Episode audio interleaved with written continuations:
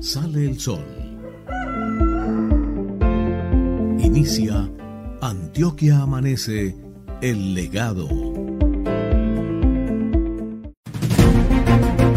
A esa hora, todo un departamento se entera de la actualidad política y administrativa. Con ustedes, Luisa Fernanda Restrepo, Elkin Lavó y Juan Pablo Vélez. Bienvenidos.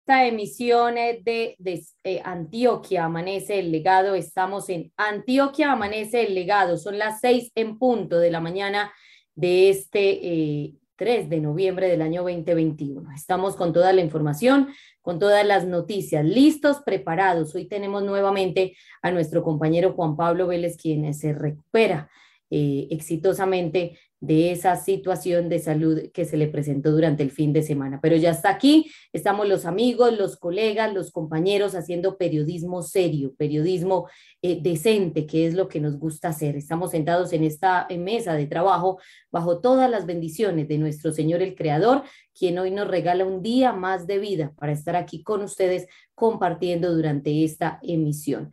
Nuestro productor es Carlos Ramírez, nuestro realizador audiovisual es Leonardo Chica y nosotros hacemos periodismo todos los días, de lunes a viernes, de 6 a 8 de la mañana a través de nuestras redes sociales, a través de Colmundo Radio 1440 AM y a través de TVN Global, quien se une también a nuestra emisión y, les lleva a todos ustedes ahí en ese sector del norte del departamento de Antioquia, norte del área metropolitana del Valle de Aburrá, toda la información a través del canal TVN Global en diferentes sistemas de cable de todo el país y también a través de la APP TVN Global de descarga gratuita para dispositivos iOS y Android. TVN Global, donde tú estás. De esta manera, damos inicio a toda la información. Esto es Antioquia, Amanece el Legado, y aquí les presentamos a los periodistas. Juan Pablo Vélez, buenos días. Orden público con Juan Pablo Vélez, presente y futuro del periodismo de Antioquia.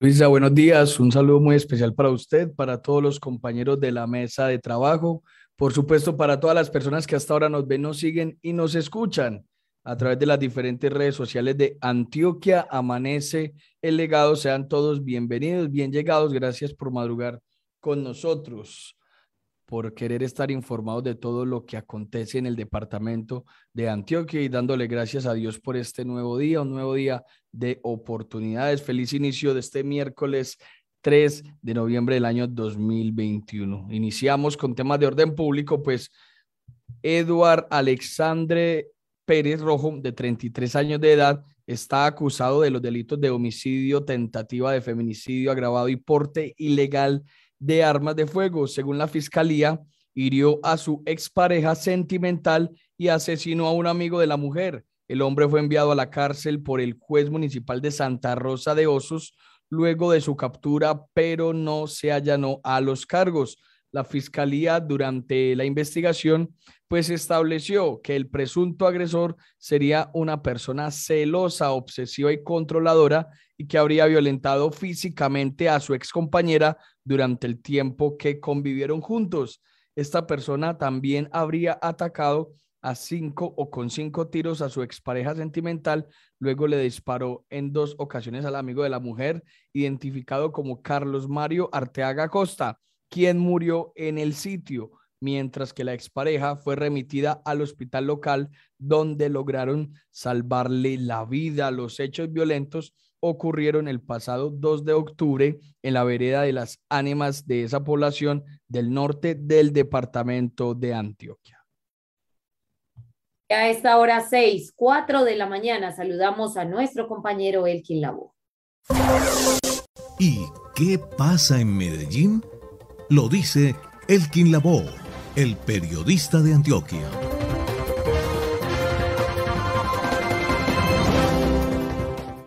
Hola Luisa Fernanda, el saludo cordial para usted, compañeros internautas, oyentes, televidentes. Somos Antioquia Amanece Legado, transmitimos a través de la radio, de la televisión y a través de nuestra cuenta de Facebook Live Antioquia Amanece Legado, nuestro canal de YouTube Antioquia Amanece Legado. No olviden, tenemos una cuenta de Twitter, arroba ANTAmanece, www.antioquiamanece.com es nuestro sitio web. Mucha atención con el suministro de 3 millones de vacunas en ocho meses del Plan Municipal de Vacunación, la alcaldía de Medellín anuncia que la ciudad está cada vez más cerca de la inmunidad colectiva del 90% de la población, con al menos una vacuna para continuar con una reactivación económica segura. Según datos oficiales, a la fecha se han aplicado 1.573.396 primeras dosis 1.407.897 esquemas completos y 20.820 terceras dosis. Con estos números, la ciudad ha superado los aforos del 75% y llega al 100% de ellos en eventos masivos como conciertos, partidos de fútbol, obras de teatro, restaurantes y demás. Todo esto bajo la exigencia del carnet de vacunación con al menos una dosis. Hay que anotar que este fin de semana se avanzó de manera positiva, según la alcaldía de Medellín, en la inmunización de los niños entre los 3 y 11 años con la aplicación de 4.188 dosis, de las cuales 419 fueron para niños de 3 y 4 años, 2.266 de 5 a 9 y 1.503 para menores de 10 y 11 años de edad. 6 y 6 de la mañana, mi nombre es Luisa Fernanda Restrepo. Noticias del departamento con Luisa Restrepo, la reina del periodismo político en Antioquia.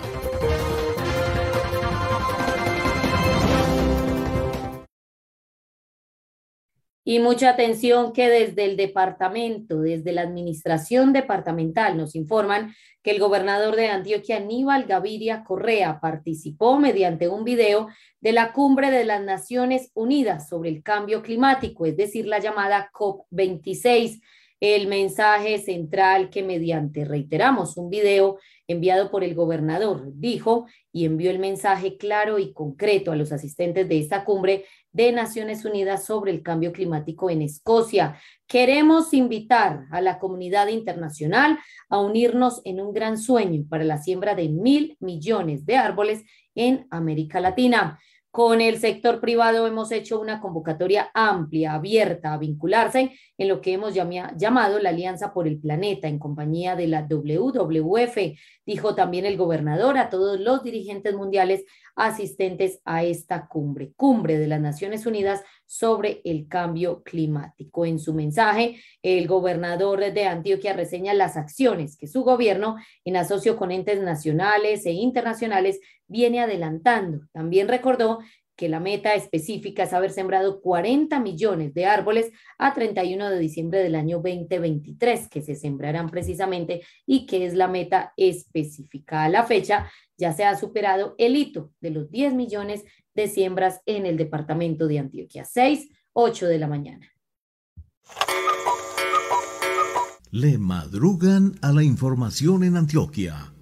Se caracterizan por la calidad de sus informaciones y la seriedad en sus opiniones. Ellos son Juan Pablo Vélez, Luisa Restrepo y Elkin Lavoe. La Nación habla en Antioquia Amanece el legado. Seis de la mañana, ocho minutos. Generalmente cuando eh, encontramos y hay resultados de encuestas a nivel nacional, pues claro, siempre va a haber el análisis de los especialistas. Y uno diría que una encuesta, así como hemos escuchado y hemos visto encuestas para los medios de comunicación, depende del ojo del cual se mire, depende del punto de vista, para hablar de quiénes son los ganadores o quiénes son los perdedores. Pues hay que anotar, señoras y señores, que ya hay una encuesta muy reciente elaborada por la firma de Atexco, publicada en primera instancia por la W Radio. donde Gustavo Petro, el señor del pacto histórico, sigue liderando la intención de voto para aspiración a presidencia de la República. Aquí hay algo que llama poderosamente la atención y tiene que ver, señoras y señores, con los que le siguen. Mire, Petro en este momento recibió una favorabilidad del 23%. Si las elecciones fueran este próximo domingo, ¿por quién votaría usted? Petro tiene el 23%. En el segundo lugar, y yo diría que esta es la noticia, porque Petro viene, bueno, no se ha movido mucho en torno al primer lugar y más o menos en esta y en otras encuestas ha reflejado más o menos el mismo porcentaje del 20, 19 al 25% es que el segundo es Federico Gutiérrez. Muy lejos, eso sí, con un 5%. Rodolfo Hernández, el hombre de Bucaramanga, con un 4%. Alejandro Char y Sergio Fajardo con un 3% cada uno. Pues aquí no hay que hablar de ganadores o perdedores porque esto simplemente es una fotografía y es el momento como tal. Pero sí le debe preocupar mucho al señor Fajardo de nuevo aspirante a la presidencia de la República y esa eh, votación, por lo menos en cuanto a la gente tan baja. Punto número uno. Punto número dos. Dentro de esta encuesta, en segunda vuelta, Petro ganaría, excepto si enfrenta, aquí sí, al señor Sergio Fajardo o al señor Juan Manuel Galán. En un primer escenario, si habría segunda vuelta y llegan al final Petro y Fajardo, el 34% de los encuestados votaría por Sergio Fajardo, el 30% por Petro. En un segundo escenario, que llegasen Galán y Petro, el 33% votaría por Galán y el 30% por el, el llamado líder de la Colombia humana. No sé si es que no lo nombran, no lo ponen en la lista, pero sigue sin aparecer don Luis Pérez Gutiérrez en las encuestas a nivel nacional. Seis de la mañana, 12 minutos. En Itagüí apostamos a una reactivación económica segura a través de oportunidades laborales y apoyo a todos los sectores productivos. Cerca de 3.000 empleos generados de la mano de las empresas itagüiseñas y nuestro centro de empleo. Más 4.500 millones de pesos entregados en créditos a micro, pequeños y medianos empresarios y comerciantes y 2.000 millones de pesos en capital semilla gestionados para emprendedores de la ciudad. Alcaldía de Itagüí, ciudad de oportunidades. Envigado es el primer municipio de Colombia en implementar la aplicación Move, la cual brinda información en tiempo real sobre el transporte público colectivo. Con ella vivirás una nueva experiencia al realizar tus desplazamientos en bus. Por medio de este aplicativo podrás obtener datos sobre los paraderos y rutas desde tu celular para que visualices varias opciones de viaje y elijas la mejor para llegar a tu destino. Descarga la aplicación Move para dispositivos Android a través de Google Play.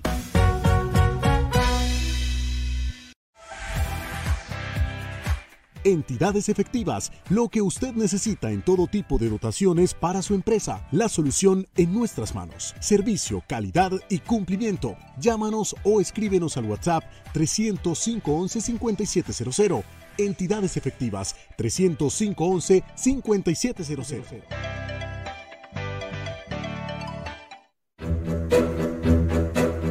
¿Los pica la lengua? Mm, ¿Con qué irán a salir?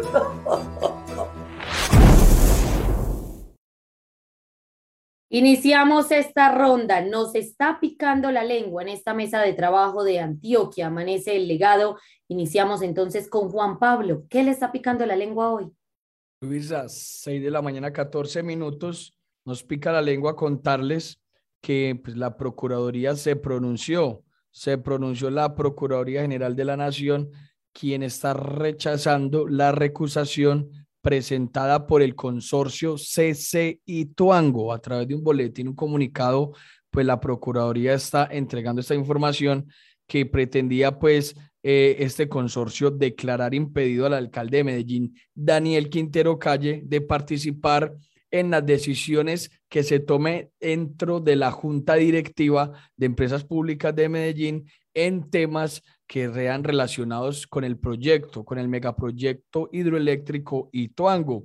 El mismo eh, alcalde de Medellín también lo confirmó a través de sus redes sociales y pues esa petición fue formulada el 27 de octubre eh, por Santiago García como presidente legal de la empresa contratista conformada por la brasileña Camargo Correa con concreto y con INSA. Aunque pues no se conocen las razones de la Procuraduría para rechazar la recusación, de acuerdo con el mandatario, sí se indicó que el consorcio CCC y Tuango hizo esta petición porque el alcalde y presidente de la junta directiva de EPM tendría un supuesto conflicto de intereses. Es el argumento que viene entregando el consorcio en contra del alcalde de Medellín, Daniel Quintero, un presunto conflicto de intereses cuando se toman decisiones o cuando se habla dentro de la junta directiva de PM sobre Hidroituango. Afirma que el alcalde de Medellín, Daniel Quintero, ha manifestado su preferencia para que sea un tercero el contratista que concluya las obras de Hidroituango y pues ha dado declaraciones personales sobre integrantes del contratista constructor. Es la decisión entonces que toma la Procuraduría General de la Nación en cabeza de la señora Margarita Cabello, quien pues entregan esta información de primera mano. Son las seis y dieciséis de la mañana en Antioquia, amanece el legado. Compañeros, oyentes, cibernautas. Hay que decir eh, que hoy es el, la hora cero, si, ahí si así lo podríamos decir, o el día de para la elección del rector el nuevo rector en el Politécnico Colombiano Jaime Isaza Cadavid. A eso de las nueve o diez de la mañana aproximadamente se estaría conociendo el nombre de esa persona que sería entonces y ocuparía esa rectoría allí en el Poli, una institución tan querida por los antioqueños. Recordemos esa terna, Sergio Roldán, Alexander Osorio y Rubén Vázquez. Estos dos últimos los académicos, como lo han llamado o los han llamado precisamente desde allí, desde el interior o al interior de esta institución en el departamento de Antioquia.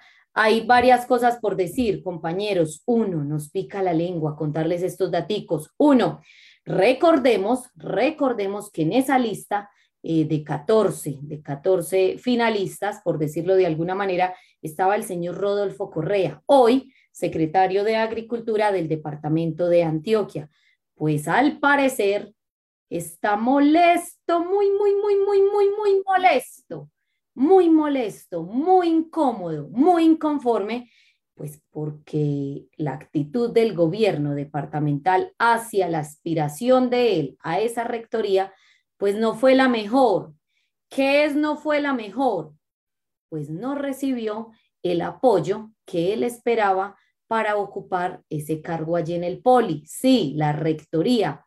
Incómodo se quedó el señor Rodolfo Correa porque, pues podemos decir que no quedó ni en la cola. Cuando decimos no quedó ni en la cola, no quedó en esa terna, en esa terna en la cual, pues cualquiera de los aspirantes o de esos 14 finalistas esperaba llegar.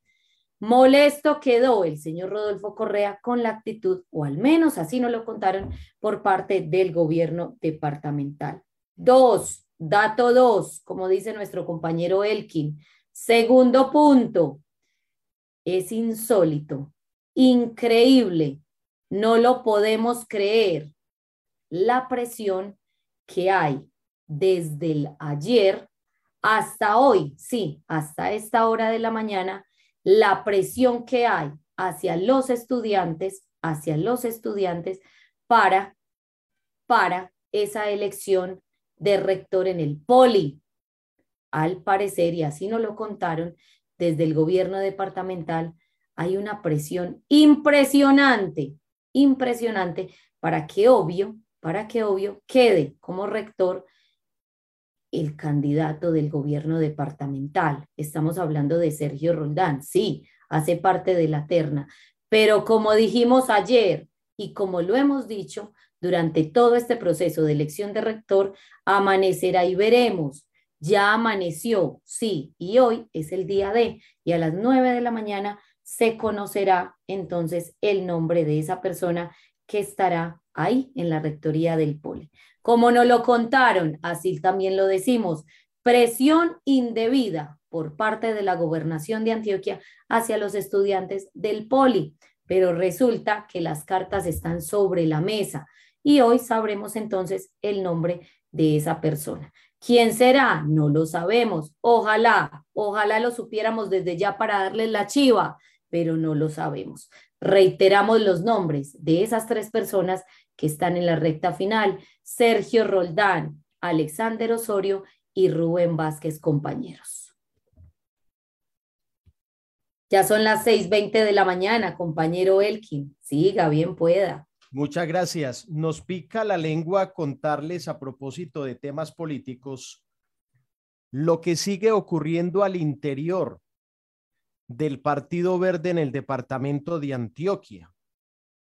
Hubo uno que hace poco se bajó del bus y precisamente para ser aspirante a la Cámara de Representantes. Inclusive aquí publicamos eh, un comunicado a través de nuestra cuenta de Twitter, arroba ANT.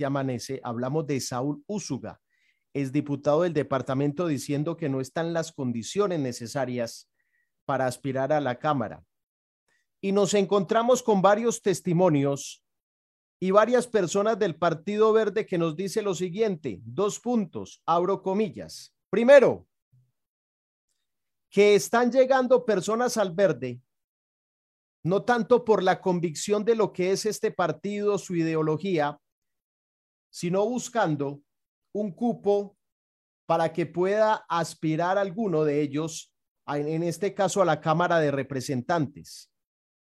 Cierro comillas. Punto número dos, que están llegando candidatos con una capacidad económica increíble, increíble, mil, dos mil millones que le quieren meter a una campaña política. Eso es mucha plata. Eso es mucha plata. Mil, dos mil millones. Y entonces, claro, dicen, no, es que relegan a quienes eh, muchos han estado en ese proceso de los verdes, pero con esa plata, pues, ¿quién va a aspirar eh, con quienes se va a competir. Cierro comillas. Punto número tres, la influencia, y esto no es nuevo, es más reiterar, de don León Freddy Muñoz como aspirante al Senado de la República y su lista de personas que lo apoyarían a él en alianza dentro de la lista la Cámara por el Departamento de Antioquia hablan de esa lista de que él pondría cuatro o cinco personas como nombres en esa lista y a algunos no les gusta. Dice, ¿cómo así? Que un solo candidato quiere poner tantos nombres dentro de una lista. Se me olvidó cuál punto seguía, pero sigo con otro punto. Sigue la insatisfacción por parte de algunos con Elkin Ospina, aspirante a representante a la Cámara del Oriente Antioqueño, porque sigue buscando alianzas por fuera del departamento, dentro de los verdes, pero muchos dicen, esto es reflejo de la poca unidad que hay en este partido en el departamento de Antioquia, que hasta algunos, como el señor Ospina, busca apoyos fuera del departamento más que buscar los que hay dentro del departamento de Antioquia. Ahí está el tema del Partido Verde. Don Saúl Úsuga no aspira, dice, no hay condiciones para aspirar y muchos de ellos aspiran, están llegando y nos están sacando de taquito, porque hay algunos aspirantes que tienen tanto jurgo de plata que nos están opacando y la plata no es todo en la vida. Voy a retrotraer una frase que una vez me dijo Luisa, vea Elkin, la, la plata no es todo en la vida. También existen los cheques y las tarjetas de crédito. Y yo le, dije, le dije, Luisa, usted tiene razón. Seis de la mañana, 23 minutos. ¿Y cuál es el legado? Pues estos muchachos que quedaron aquí, Elkin Lavó, Juan Pablo Vélez y casi nada, Luisa Restrepo.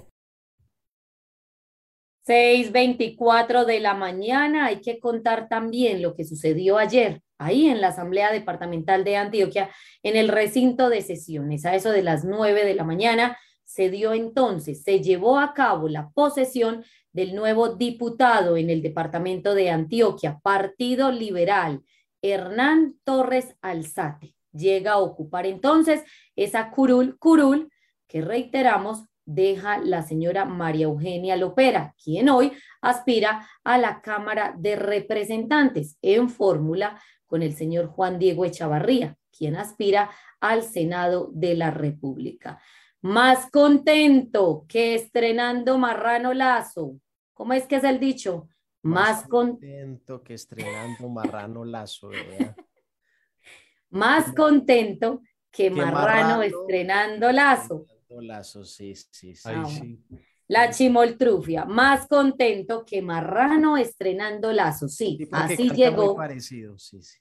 Así llegó el señor Hernán Torres ahí, ahí, a la Asamblea Departamental de Antioquia, tomó posesión, se sentó en su curul y contentos y felices, así quedaron todos los del equipo del Partido Liberal, el que lidera hoy el senador Julián Bedoya. Pues todo está dado, las condiciones, el trabajo, o al menos así lo cuentan ese equipo para las elecciones al Congreso de la República de la señora María Eugenia Lopera y el señor Juan Diego Echavarría. Ya le cumplieron, ya le cumplieron al señor Hernán Torres, quien llega ahí a ocupar esa curul en la Asamblea de Antioquia. Le voy a añadir algo a su nos pica la lengua Luisa Fernanda.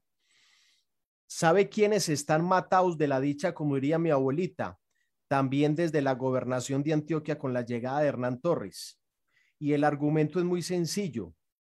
Dentro del conocimiento, uno diría que los corporados no solamente en Antioquia y en Colombia, que más, tienen ese, esa apertura ese conocimiento de lo que puede hacer un corporado, un diputado, un concejal, inclusive es asesor de muchos de los corporados en este país, es Hernán Torres, y dicen desde gobernación, esto nos permite muchas veces proponer, advertir en la Asamblea Departamental de Antioquia muchos temas y muchas situaciones.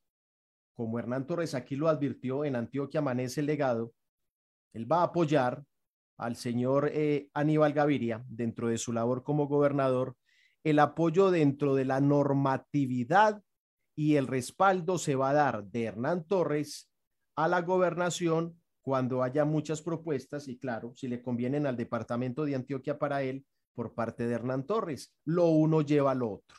Mañana, mañana habrá momento de tensión ahí en la Asamblea Departamental de Antioquia cuando se lleve a cabo la elección de la mesa directiva para el próximo año de la corporación. Pregunta, pregunta, ¿se cumplirán o no los compromisos pactados con los diputados salientes? ¿Se cumplirán o no? Y como estamos hablando específicamente del señor Hernán Torres, la pregunta es directa. ¿Le cumplirán o no la vicepresidencia primera para el próximo año? Pregunto yo. ¿Le respetarán ese compromiso a la señora María Eugenia Lopera? Pregunto yo. Amanecerá y veremos. Mañana en la Asamblea de Antioquia es la elección de esa mesa directiva. Averigüelo Vargas. Averigüelo Vargas. 6.28 de la mañana, compañeros. Más información a esta hora con Juan Pablo. Luisa, más información a esta hora de la mañana y tiene que ver con el oriente del departamento de Antioquia. Pues al parecer ya hay, ya hay más futuro, más planeación para esta subregión del departamento. Pues la gobernación eh, de Antioquia y el gobierno nacional van a instalar una mesa de trabajo para acelerar la estructuración ejecución de obras de infraestructura, entre otras la polémica segunda pista del Aeropuerto Internacional José María Córdoba, pero también están dentro de estos proyectos eh, Tren del Río, la construcción, reitero, de la segunda pista, el túnel Guillermo Gaviria Echeverry y los circuitos estratégicos que unan las vías 4G con la red secundaria del departamento. Así lo expresó entonces el gobernador de Antioquia, Aníbal Gaviria Correa, tras una reunión que tuvo con el gobierno eh, nacional en la ciudad de Bogotá, donde se reunieron también con la ministra de Transporte, Ángela María Orozco Gómez, y todo ese equipo directivo de allá en la ciudad de Bogotá. Más información, compañeros. Nos vamos para el sur del área metropolitana del Valle de Aburrá, Caldas, Antioquia. Pues ya contamos, ya contamos que allí se aprobó ese proyecto eh, que presentó el alcalde de este municipio, Mauricio Cano, donde le autorizan un empréstito por más de 15.500 millones de pesos. Contamos ayer los votos positivos y los votos negativos, o los concejales más bien que votaron positivo y que votaron negativo. Recordemos que la votación quedó 7-8, ganando obviamente y aprobando este proyecto como ya lo habíamos contado. Pues resulta que estuvimos buscando algunos de esos concejales que votaron positivo. ¿Por qué? Porque hoy la preocupación, y lo reiteramos, hoy la preocupación en el municipio de Caldas es precisamente esa deuda. Después de haber aprobado ese proyecto, el municipio quedaría muy endeudado. Así lo dijeron algunos concejales allí en el municipio de Caldas. Pues hemos estado buscando, hemos estado buscando a José David Rodríguez Molina, Felipe Lopera, Julio César Agudelo. Ninguno ha contestado y han visto los mensajes. Sí, los han visto. Y ninguno ha contestado. Pregunto yo, si son personajes públicos, ¿por qué no salen públicamente a explicar su votación? a explicar su posición frente a ese proyecto que presentó la administración municipal y qué va a pasar después de la aprobación del mismo. Si queda el municipio endeudado, ¿qué va a pasar con el próximo alcalde que llegue y reciba la deuda? ¿Por qué no contesta nombre? ¿Por qué no contesta nombre? Repito, Julio César Agudelo, José David Rodríguez Molina, Felipe Lopera. ¿Por qué no contesta nombre? ¿Por qué no contestan?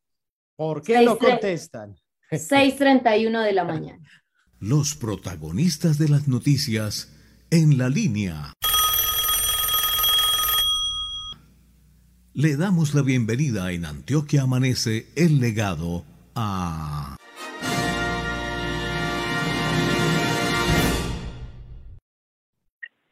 Él es Omar Arango, vocero de Adida, y está hoy con nosotros aquí en los micrófonos de Antioquia Amanece el Legado. Buenos días, bienvenido a nuestro informativo. Muy buenos días, saludos cordial a usted y a todos sus oyentes. Yo soy Omar Arango Jiménez, integrante del Comité Ejecutivo de la Federación Colombiana de Trabajadores de la Educación, FECODE. FECODE. Bueno, aquí hubo un lapsus, nos disculpa y asumo el error. Le escribí a Luisa, Luisa Dida, no es FECODE. Sí, tiene toda la razón.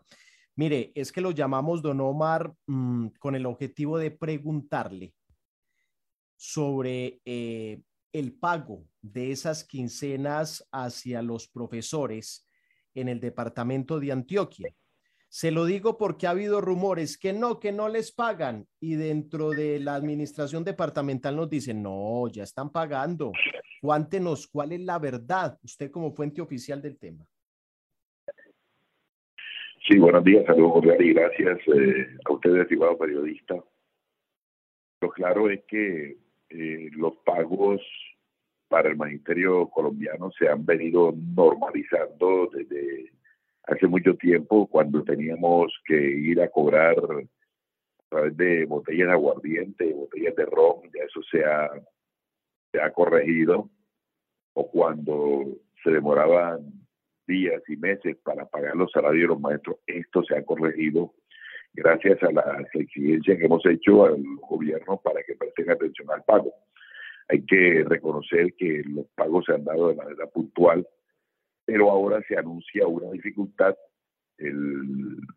para el pago del salario del mes de octubre del año 2021, lo cual preocupa a nuestra federación y a los sindicatos filiales. Eh, eh, anuncia el Ministerio de Educación Nacional a los secretarios de educación en una reunión que había dificultades con el data center, con algunos elementos eh, tecnológicos eh, del Ministerio para el pago de la nómina correspondiente al mes de octubre. Esto se hizo a mediados de octubre, se informó a mediados de octubre y nosotros de inmediato dijimos que en Colombia y en el Ministerio particularmente gozan de todos los elementos y todas las posibilidades para resolver este tipo de problemas.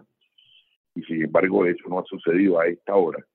Podríamos decir que no le han pagado a los maestros del país, a los maestros del departamento de Antioquia, no le han pagado los salarios correspondientes al mes de octubre. Eh, argumentando el gobierno que hay dificultades con la plataforma, el manejo de la base de datos para pagar esos salarios, existiendo ya los recursos económicos. Existiendo los recursos económicos, aún no pagan. No recuerdo el monto de la nómina, pero es un monto eh, significativo y que ya la plata está en los entes territoriales. Solamente ha pagado el municipio de Bello, el municipio de Sabaneta y en el país Bogotá y otros entes territoriales. Nosotros le hemos dicho al Comité Ejecutivo de FECODE que no es eh, una causa justa para retrasar el pago de los salarios correspondientes al mes de octubre a los educadores que venimos cumpliendo con la recuperación del tiempo, con la inversión de tiempo, actividades y esfuerzos en un paro pasado.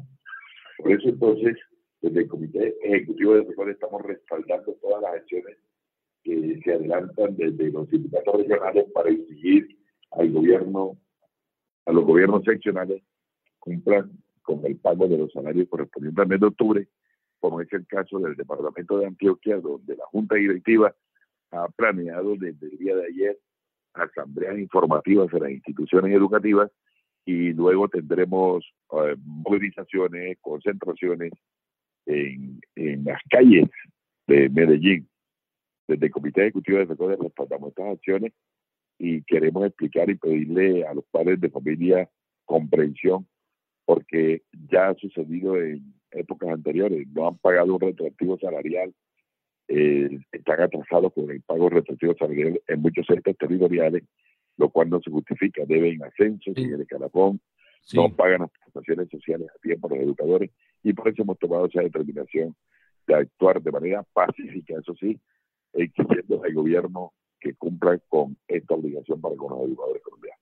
Sí, señor Arango, pues el gobierno departamental ha salido a dar la explicación y de acuerdo con lo que usted dice, que es un, un problema a nivel nacional y no solo del gobierno departamental. Y sobre eso último que usted menciona, también quería preguntarle, eh, ¿van a salir entonces ustedes a las calles a exigir el pago, pues aún sabiendo que pues, solo han pasado tres días de que terminó el mes de octubre? Sí, sí, porque existe la plata, existen los recursos, que es lo más difícil, y solo falta la voluntad parte de los eh, gobernantes para cumplir a los maestros colombianos. Y lo más grave es que eh, lo hacemos de manera preventiva, porque ya ha sucedido, como lo dije anteriormente, y, y podría suceder ahora con el pago de los salarios de fin de año, donde ya no tendríamos a los educadores con capacidad de exigir, de protestar y de movilizarse. El gobierno, como lo viene haciendo en el Congreso de la República, se aprovecha de esta desmovilización de los maestros para aprobar leyes, normas, tomar algunas medidas que afectan a la comunidad educativa. ¿Ha cambiado en algo? ¿Ha mejorado? ¿Ha sido igual? ¿Ha desmejorado, si cabe la expresión, la relación y el tema de nuevo de llegar a Aníbal Gaviria como gobernador de Antioquia ocupar su puesto allá en la Alpujarra, en la Alpujarra, en relación con ustedes los docentes? No hemos notado, no, pues es lo mismo, porque le voy a decir la verdad, falta eh, eh, resolver serios problemas que hay en el departamento de Antioquia en materia de infraestructura educativa el asunto es de presupuesto. De pronto no todo depende de la gobernación de Antioquia, sino de la nación, del gobierno nacional, que debe eh, cumplir unos acuerdos con FECODE y resolver un gran problema y es el financiero. porque los entes territoriales no pueden hacer más sin recursos para la educación, salud, saneamiento básico, servicios públicos, agua potable. Y en eso pues sería muy bueno que el señor gobernador se pronunciara, pero el señor gobernador no menciona para nada a los maestros, no menciona para nada a los educadores, no menciona para nada a la comunidad educativa, a los niños jóvenes que tienen esta dificultad de poder hacer lugar. Y es muy bueno que el gobernador Aníbal Gaviria marcara la diferencia, que acercara a la organización sindical, que recibiera una comisión de FEJODE para hablar del tema de la educación y las deficiencias que se presentan por falta de recursos para así unir esfuerzos, sacar adelante la educación pública como lo ha sido siempre el departamento de Entonces no notamos ningún cambio y le voy a decir, periodistas, tenemos un punto muy duro y es que el gobierno debe gobierno de Antioquia, Antioquia debe unos dineros que le contaron unos maestros que eh, hicimos movilizaciones en el año 2001 contra el acto legislativo 01 del año 2001 y el, precisamente el señor gobernador Aníbal Gaviria en su tiempo, cuando fue gobernador en tiempos pasados, no quiso devolver esos dineros a los maestros y ahora tampoco se ve la voluntad de reintegrar esos dineros que deben a 5.800 maestros y aún existiendo un fallo del Consejo Superior de la Judicatura, los gobernadores de Antioquia, entre ellos particularmente Luis Pérez Gutiérrez, que le tocó firmar un acuerdo, fue gobernador en Bogotá, con la presencia de los ministerios de la Procuraduría, de la OIP, y el, Luis Pérez Gutiérrez se fue. Con Néstor David Restrepo, secretario de Educación, su asesor Carlos Arturo Piedraíta, se fueron sin cumplir ese acuerdo. Pero esta administración tampoco lo ha hecho de manera acelerada, está pagando esos dineros a cuenta gota. Entonces, sería muy bueno, sería la diferencia que usted me pide que se llame eh, de este gobernador con los gobernadores anteriores. Ojalá devolviera a los 5.800 maestros que ya tienen allá sus pruebas, sus evidencias de haber recuperado los días de paro del año 2001, que devolvieran esos dineros, ojalá indexados a valor de hoy. Sería muy bueno. Él es Omar Arango, vocero integrante de FECODE y estuvo aquí en los micrófonos de Antioquia Amanece el Legado. Señor, muchísimas gracias. Un feliz día. Lo seguiremos consultando. A usted, de Luisa, y a todos los periodistas y a los oyentes, un saludo cordial y que la pase muy bien. Ya son las 6:41 de la mañana. Vigilamos y controlamos los recursos públicos, haciendo énfasis en la evaluación de las políticas públicas y la protección de los recursos naturales, con la participación activa de la comunidad para un desarrollo sostenible. Contraloría General de Medellín, control eficiente ciudad sostenible. Visítanos y presencia las transmisiones en vivo de las sesiones del Consejo de Itagüí por YouTube. Acompáñanos, canal Consejo de Itagüí. Profesionalismo, seriedad y visión. Posicionamos su marca o producto. Somos Comunicaciones y Relaciones Globales SAS. Todo lo relacionado con medio de comunicación, logística, eventos, tecnología y lo referente a actividades inmobiliarias. Prestamos el mejor servicio. Llámanos o escríbenos al número 300-620-8899. 300-620-8899. Comunicaciones y Relaciones Globales SAS, la marca de las comunicaciones. Con respeto, profesionalismo y veracidad, entregamos la información de lunes a viernes de 6 a 8 de la mañana. Esto es Antioquia Amanece, el legado. 6:43 de la mañana, el Ministerio de Educación Nacional realizó los encuentros deportivos del Magisterio 2021 Melgar Tolima entre el 24 y el 29 de octubre. A dichas justas deportivas llegaron 25 delegaciones de las entidades territoriales del departamento de Antioquia. Participaron 38 maestros y maestras que lo dieron todo ahí en el terreno de juego. La delegación del departamento de Antioquia ocupó el primer lugar entre las 25 delegaciones que participaron de estos encuentros deportivos del Magisterio 2021. La administración departamental con eh, Confenalco garantizó la participación de los maestros en este evento deportivo. Juan Pablo, más información.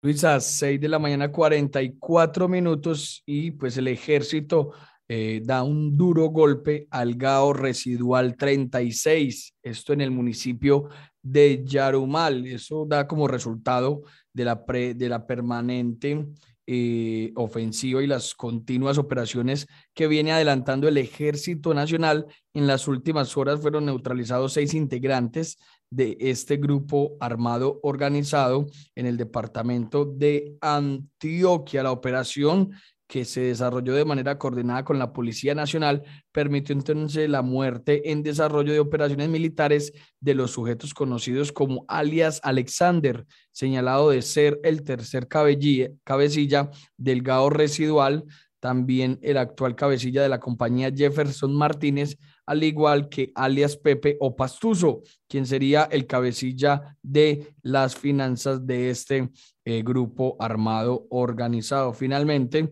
en desarrollo de la acción militar también fueron incautados cinco fusiles, tres pistolas, más de 100, más de 1.500 cartuchos de diferentes calibres, proveedores explosivos, al igual que material de intendencia, comunicaciones y de uso privativo de las fuerzas públicas. Renunció. Renunció. Cuente. Acaba de renunciar. Dígalo, pues. Dígalo, pues. Dígalo. no le den miedo. Si tiene miedo, compre perro. La señora, ¿usted imagina a Luisa con un turbante? Ave María.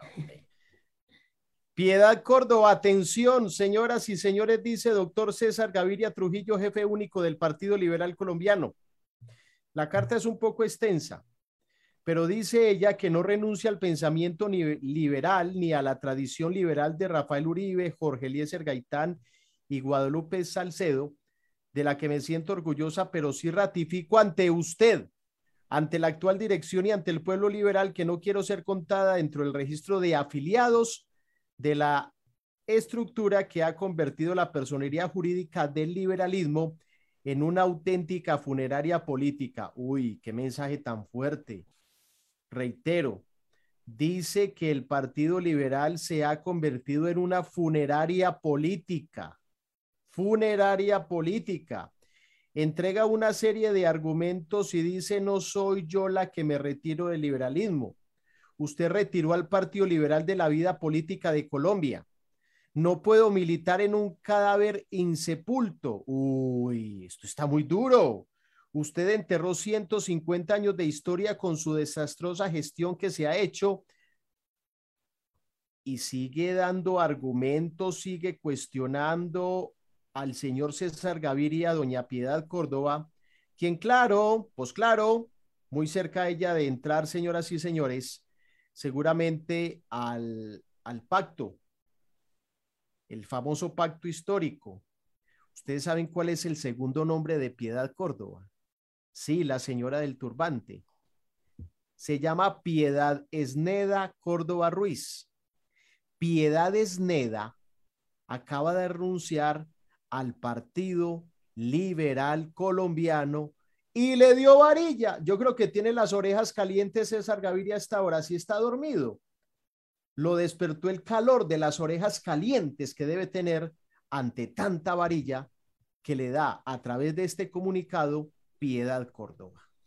6:48 de la mañana debemos hacer alusión a ese artículo del periódico El Colombiano y obviamente le damos el crédito eh, a este medio de comunicación. Titula, el INDER se está convirtiendo en directorio político presiones políticas y figuras detrás del poder, las quejas sobre el INDER responden todos los implicados. Pues en su primer eh, párrafo de este artículo dice, Johnny Armando Jaramillo Montoya es uno de los nombres que más repiten contratistas y empleados del INDER cuando se les pregunta quién toma las decisiones en esa entidad. Lo sorprendente es que no tiene, no tiene una vinculación laboral directa y su oficina particular funciona en un edificio en el sector de Laureles, ahí en la 33, que muchos servidores públicos han visitado desde el año 2020 para recibir el visto bueno para trabajar en esa entidad municipal. Se preguntan ahí en el periódico El Colombiano, ¿Quién es Jaramillo Montoya y por qué se le atribuye tanto poder en el INDER? Es el representante legal de una empresa que fundó en el 2015 en compañía de otros dos socios y cuya actividad aparece en el registro mercantil asociada al comercio de metales y productos metal, metalíferos, actividades de administración empresarial y consultoría. Pues el documento es extenso, leemos los dos párrafos iniciales para dar contexto a la información y a las noticias. Pregunto yo, pregunto yo, ¿qué pasa entonces con el hoy director del INDER, el señor Carlos Romero? ¿Cómo así que este señor Johnny Jaramillo es el que toma las decisiones al interior de esta entidad? ¿Cómo así? Yo no entiendo. Yo no entiendo eso, compañeros. ¿Cómo que en una entidad pública hay un director que no toma las decisiones y las toma un particular? Que me expliquen eso. Que me expliquen eso, compañeros. 6.50 de la mañana. ¿Qué están diciendo los políticos en sus redes sociales? 6 de la mañana, 50 minutos. Vamos a ver qué están diciendo los políticos en sus redes sociales. Y es el señor Andrés Guerra Hoyos, diputado del departamento de Antioquia, quien pues va a aspirar al Senado de la República. Dice lo siguiente en su cuenta de Twitter arroba Álvaro Uribe Vélez. La verdad, de corazón, me gustaría hacerle un homenaje electoral al mejor líder político de los últimos 100 años en el país, con solo 69 años en su madurez político, con la capacidad de trabajo intacta. Uribe, acompáñenos en la lista al Senado 2022 el numeral el 1 para Uribe. Es lo que dice Andrés Guerra en su cuenta de Twitter, pues invitando al máximo pues eh, eh, líder del Partido Centro Democrático. Mi trino político tiene que ver, y esto a nivel nacional, sobre el señor Humberto de la calle, su cuenta de Twitter arroba de la calle UM él publica una carta, oiga, eh, estas redes sociales, este Twitter sí es para temas políticos, como diría mi abuelita, maravilloso, maravilloso corazón en temas de información que uno eh, observa. Dice Humberto de la Calle, respuesta a ataques falsos e insultantes de Oscar Iván Zuluaga en la revista Bocas. Le hicieron una revista, eh, dice una revista, una entrevista al señor Zuluaga en la revista Bocas de dos amigas de, de Juan Piz, Tola y Maruja. Le hicieron la nota al señor Oscar Iván Zuluaga. Y en el escrito dice, ante el ataque furioso e injurioso de Oscar Iván Zuluaga, quien es, quien en reciente entrevista dijo que yo le rogué a las FARC que sembraran coca, me veo obligado a responderle. Su fórmula frente a los cultivos ilícitos se resume en glifosato y bala es la política que ha imperado sin éxito en las últimas décadas. Pero además, ahora usted eh, la plantea como mecanismo para que la gente vote emberracada. A su sevicia se suma el ansia de poder. Es por tanto una fórmula triplemente oprobiosa por su secuela de violencia y muerte, por su utilización electoral y por su ineficacia. Y dice más adelante, hasta el gobierno norteamericano en su reciente política propuso una solución integral dejando atrás las ideas suyas. Su afirmación aparece cuando la Corte Penal y hasta el gobierno han apoyado el acuerdo en relación con el elemento justicia. Qué inoportuno desacierto el suyo. Me voy a imaginar algo. Cuando estaba redactando don Humberto de la Calle, me le imagino la cara como dicen en el suroeste antioqueño, se raboneó, se raboneó con Oscar Iván Zuluaga. Y yo les digo una cosa, por lo menos este servidor, pocas veces ha visto enojado a Humberto de la Calle. Es más, algunos dicen dentro de sus conocidos que es una madre, que es una madre, pero aquí sí se enojó con Zuluaga y le dio duro a Zuluaga. Nos vamos con mi trino político, mi trino político de hoy. Es de Sebastián López. Sebastián López, concejal en la ciudad de Medellín, Centro Democrático, pues él dijo en su red social, hoy la ciudadanía de Medellín le envió un claro mensaje al alcalde Daniel Quintero. No lo quieren, no comparten su manera de gobernar y quieren que sus escándalos salgan de la ciudad. Así lo ha dicho entonces a través de su cuenta de Twitter, arroba Sebas López V, el señor Sebastián López, concejal en la ciudad de Medellín. Pero también, también se pronunció a través de un video, él publica también en sus redes sociales. Feliz cumple, Medellín hermosa. A pesar de tener el peor alcalde de Colombia, tu belleza nunca disminuye. Felices 346 años. Vamos a hacer el break nacional con Colmundo Radio 1440 AM. Quienes están ahí por la radio nos esperan cuatro o cinco minuticos. Ya regresamos con ustedes. Nosotros continuamos aquí a través de nuestras redes sociales.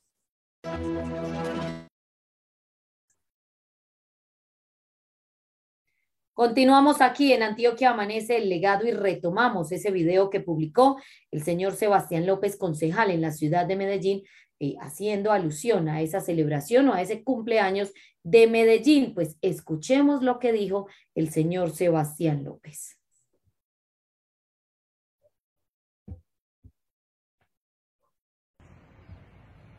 Hoy está cumpliendo años lo más hermoso de Colombia, la mejor ciudad, la mejor gente, el mejor sitio del planeta. Medellín, estás cumpliendo 346 años y cada vez sos más hermosa. Cada vez la gente es mucho más especial. Cada vez Medellín va desarrollándose, convirtiéndose en una ciudad mucho más agradable. A pesar de tener el peor alcalde en nuestra historia, Medellín seguirá adelante y superará este momento político tan amargo. Feliz cumpleaños Medellín. 346 añitos y cada vez te ves más hermosa, divina. Mm. Recordemos que Medellín cumplió, a ver, no sé si hablar de cumplir años el día de ayer, y es bueno pues explicar. La ciudad de Medellín tiene dos fechas. Esto es como cuando a uno, uno nace y después cuando a uno lo bautizan. Creo que hay que hacer una diferencia en estas dos situaciones. Porque si se habla dentro del nacimiento de la ciudad de Medellín, la fundación de Medellín, fue el 2 de marzo de 1616. Se cumple o se cumplieron en marzo 405 años. Pero ayer recordamos, un 2 de noviembre de 1675, fue la erección precisamente de Medellín eh, en su momento Villa de Nuestra Señora de la Candelaria de Medellín. Ayer como que se le bautizó como ciudad a Medellín, pero igual, son dos fechas muy representativas. Y claro, usted lo acaba de anotar, Luisa, a través de su trino político y de su video, muchos de los antioqueños, en este caso corporados, felicitan a la ciudad de Medellín y demás, y aprovecha el tema político que permea cualquier tipo de situación. Ahí está sigue cumpliendo años Medellín, o por lo menos seguimos recordando cuando Medellín se erigió como ciudad y ha pasado mucha agua debajo del río. Debajo del río, no, no, por el río, por el río, debajo del río, no, por el río. Ahí está mi medallo del alma, nuestra ciudad de Medellín. Ojo, señores políticos, y esto en general, en la medida en que ustedes hagan las cosas bien, no para ustedes, para todos nosotros, nos va a ir bien a nosotros. Hay que hacer política para esta Medellín, no para mí y después Medellín. Agua por el río debajo del puente. Agua por el río, debajo, del puente. Sí, está bien, Chapulín. Sebastián López, el peor alcalde de la historia o de Colombia. El señor Daniel Quintero así lo dice a través de ah, su video. a través de su Me video. asustó, dice que Sebastián López, el peor alcalde de Colombia. Yo, Tenía ¿qué? que a terminar, claro. Ah, No, sí, sí. sí. Calma, calma. Lo dice Sebastián López. Oiga, Se- Sebastián últimamente se ha revelado, Se ha ¿cierto? movido, se ha movido. Se ha revelado, ha estado, ya aumenta, ya le sube el tono a la voz. Eh, eh, y claro, aquí nos pica la lengua decirles, llamado de atención, jalón de orejas, hasta de don Álvaro Uribe Vélez, y no solamente a él. Ahora me van a decir del Centro Democrático, no, Uribe no nos regaña, el señor Uribe, no, sí, sí lo regaña y les dice entonces cuál es su posición dentro del Consejo de Medellín en torno a la actual administración, donde algunos de los corporados, con argumentos o sin argumentos, cada uno de ellos tendrá su validez para decir las cosas, les entra por un oído y les sale por el otro.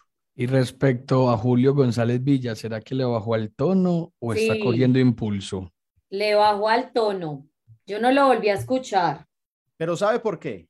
Sí, porque está muy pendiente precisamente de esa recolección de firmas. Él es uno de los voceros líderes de la revocatoria sobre el señor Daniel Quintero como alcalde de la ciudad de Medellín. Oiga, ya escucho que volvimos de, del, Del break. nacional. Estamos hablando, y ya que volvimos 7 de la mañana en punto a través de Colmundo Radio, de Julio González Villa y don Juan Pablo y Luisa dicen, no hemos vuelto a escucharlo. Sí, pero no tanto. La última expresión del nuevo recién llegado concejal de Medellín de Centro Democrático es que él esperaría unos días más para recoger más firmas en torno a la revocatoria. Van 250 mil firmas. Con 92 mil tenían para hacer ese proceso que ellos buscan, que se caiga el señor Daniel Quintero como alcalde de la ciudad. Ahí está el tema y ahí está la situación. son las siete, un minuto de la mañana en Antioquia amanece el legado. Oiga, compañeros, ¿qué fue lo que pasó con Juan Manuel Galán? ¿Qué fue lo que pasó? Mire, eh, el señor Juan Manuel Galán, aspirante a la presidencia de la República, hijo de uno de los líderes a través de la historia, infortunadamente para él, su familia y para el país fue asesinado. Mm, desde hace más o menos 15 días nos están hablando de la oficina de comunicaciones para hablar con él. Y bueno, aquí no es que llegue un aspirante y de una vez hable, hay que generar noticia. Y como ha generado noticia el señor Galán por eh, el hecho de estar vigente el nuevo liberalismo, el partido que fundó su padre, don Luis Carlos Galán, pues claro, es válida la, la entrevista.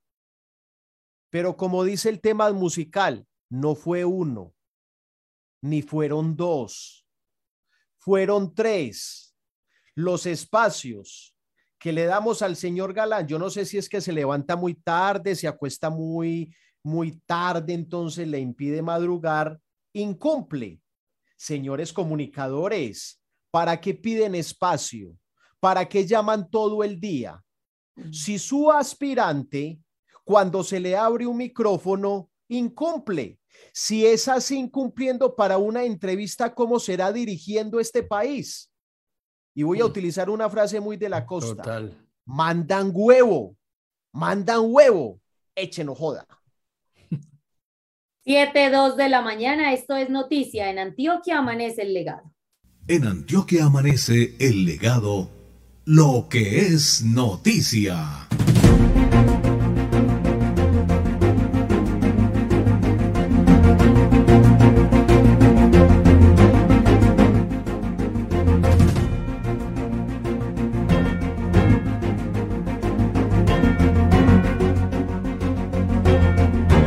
Lo que es noticia hoy miércoles 3 de noviembre del año 2021. Ejército asesta duro golpe al GAO residual 36 en Yarumal. Como resultado de la permanente ofensiva y las continuas operaciones que viene adelantando el Ejército Nacional. En las últimas horas fueron neutralizados seis integrantes del GAO residual E36 en el departamento de Antioquia. La operación que se desarrolló de manera coordinada con la Policía Nacional permitió la muerte en desarrollo de operaciones militares de los sujetos conocidos como alias Alexander, señalado de ser el tercer cabecilla del GAO RE36 y actual cabecilla de la compañía Jefferson Martínez, al igual que alias Pepe o Pastuso, quien sería el cabecilla de finanzas del reducto criminal.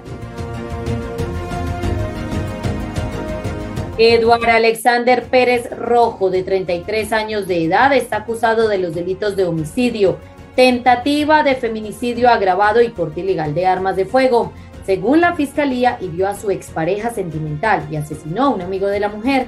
El hombre fue enviado a la cárcel por el juez municipal de Santa Rosa de Osos luego de su captura, pero no se allanó a los cargos.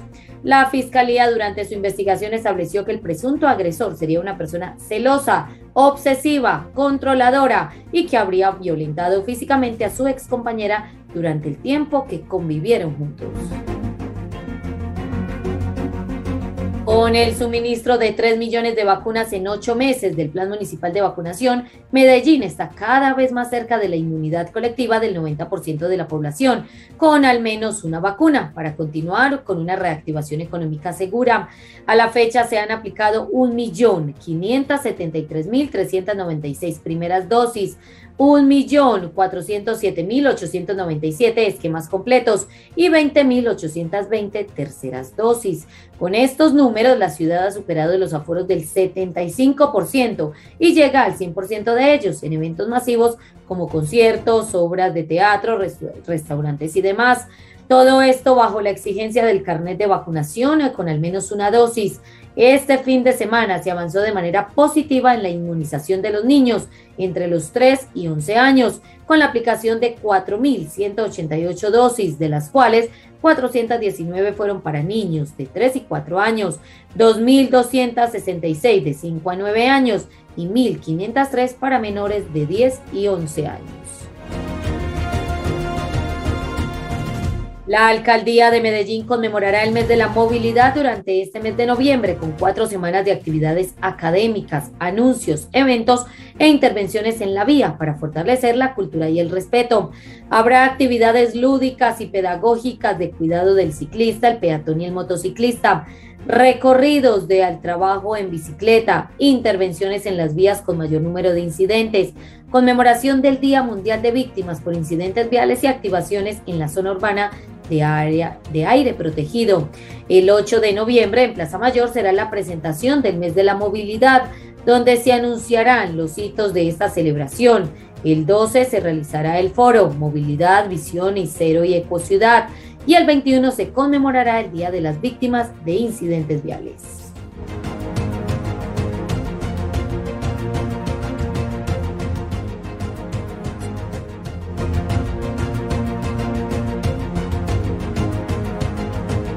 Antioquia, campeón de campeones en los encuentros deportivos del Magisterio 2021. La delegación del departamento de, Antioquia ocupó el primer lugar entre las 25 delegaciones que participaron de los encuentros deportivos del Magisterio 2021. La gobernación de Antioquia con Confenalco se garantizó entre los dos la participación de los maestros en este evento deportivo. Se realizó allí en Melgar, Tolima, entre el 24 y el 29 de octubre.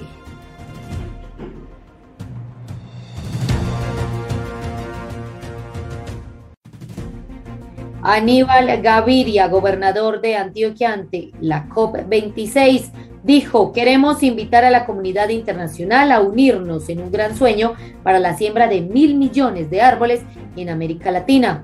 Fue el mensaje que envió a los asistentes a la cumbre de las Naciones Unidas sobre el cambio climático en Escocia.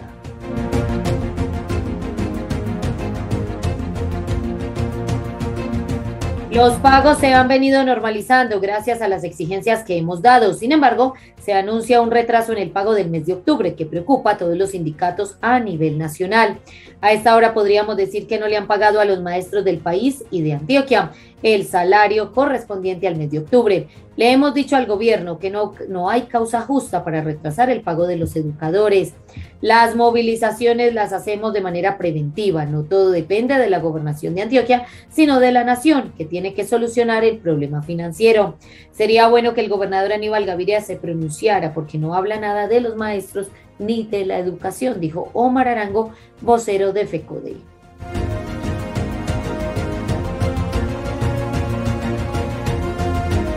Ayer se posesionó el nuevo diputado de Antioquia por el Partido Liberal, el señor Hernán Torres Alzate. Ocupó la curul que dejó la señora María Eugenia Lopera, quien aspira hoy a la Cámara de Representantes. Mañana jueves se elige la mesa directiva para el próximo año en la Asamblea Departamental de Antioquia, a la espera y a la expectativa de si se cumplen o no los compromisos con los diputados salientes. Hoy a las 9 de la mañana se conocerá el nombre del nuevo rector del Politécnico colombiano, Jaime Isaza Cadavid. La terna está integrada por Sergio Roldán, Alexander Osorio y Rubén Vázquez.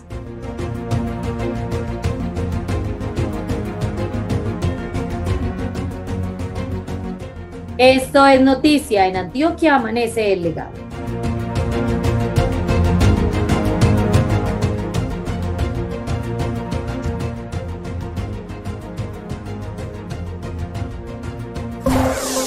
La nación habla en Antioquia amanece el legado. Siete de la mañana, diez minutos. Gracias por continuar con nosotros. En Antioquia amanece el legado. Vamos a hacer una ronda informativa por los medios nacionales, ver qué están diciendo, qué están titulando sobre el departamento de Antioquia. Dice, hipopótamo atacó a pescador para proteger a sus crías en Puerto Triunfo.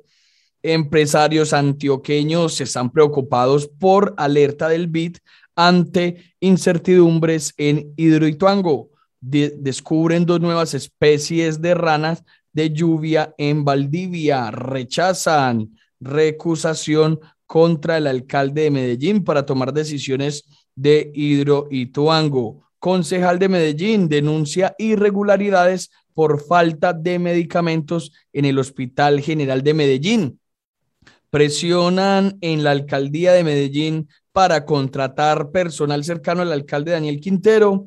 Medellín superó los, las 3 millones de dosis aplicadas tras vacunar a más de 4 mil niños entre los 3 y 11 años. Se intoxicaron cuatro mineros en Segovia, Antioquia, con peligroso gas de una mina informal. Mamá de la niña estadounidense desaparecida en Antioquia culpa a Colombia. Eh, con concreto denunció de nuevo el alcalde Daniel Quintero, esta vez fue por pánico económico. Ocho municipios de Antioquia ya vacunaron al 70% de su población con al menos una dosis. Las zonas de Medellín que tendrán interrupción de servicio de acueducto entre martes y jueves. Por primera vez en el país se aplicará examen de admisión universitario en lenguaje de señas. En otros medios nacionales, pues está mencionando sobre el departamento de Antioquia que un hombre cegado por los celos atacó a tiros a su expareja y a un amigo. Indígenas de Dabeiba serán capacitados en riesgo de minas antipersona. En total son siete comunidades las que están pues asediadas por las minas antipersona en esa población del occidente del departamento de Antioquia. Secretaría de Educación de Antioquia explica retraso en el pago a profesores. Según la Secretaría de Educación del departamento, el pago del mes de octubre no se ha desembolsado debido a los inconvenientes técnicos en la base de datos a nivel nacional. También se está mencionando que buscan menor extranjera de ocho años que desapareció junto a su padre en el Peñol. El padre de la menor la había sacado de Estados Unidos en medio de un proceso judicial de custodia gobiernos de Antioquia y Nacional instalan mesa para acelerar obras en el oriente del departamento de Antioquia. Comité revocatorio de Daniel Quintero logró firmas requeridas. Antioquia mantiene estabilidad en baja de casos COVID-19. Suspensión de los controles de gases fue por un error de documentación.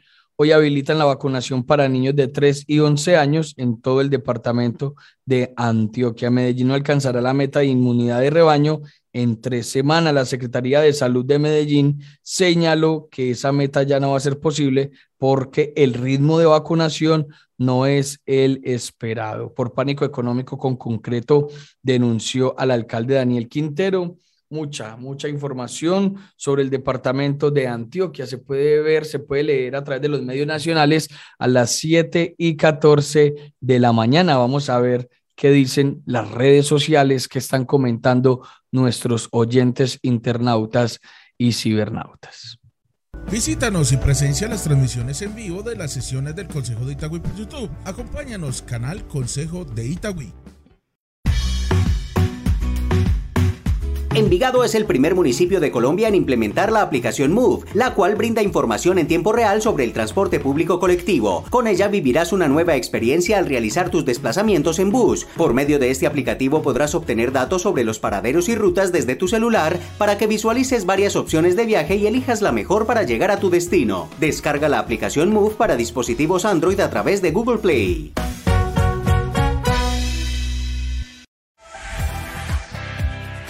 Entidades efectivas, lo que usted necesita en todo tipo de dotaciones para su empresa. La solución en nuestras manos. Servicio, calidad y cumplimiento. Llámanos o escríbenos al WhatsApp 305 11 5700. Entidades efectivas 305 11 5700.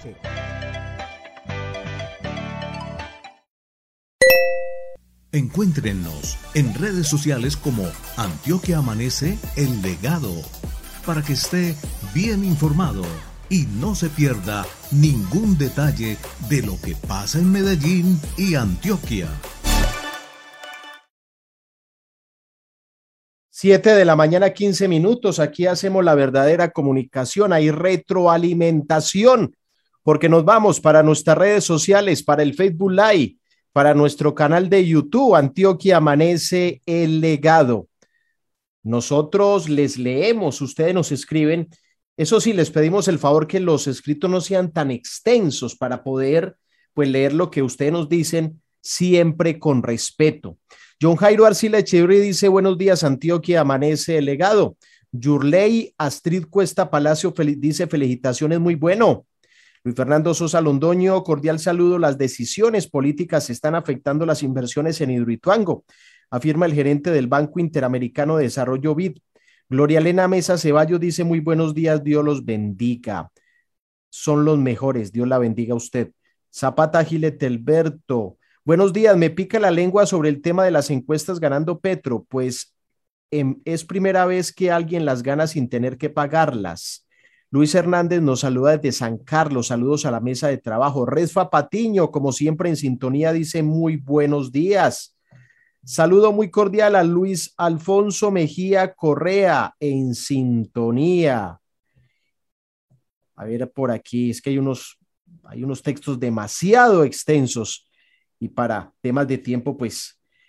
Carlos Castellón dice, buenos días, cordial saludo de Girardot de Antioquia, bendiciones. Carlos Castellón dice, felicitaciones al mejor diputado de Antioquia, Hernán Torres Alzate. Catedrático honesto, transparente, se necesitaba en la Asamblea de Antioquia.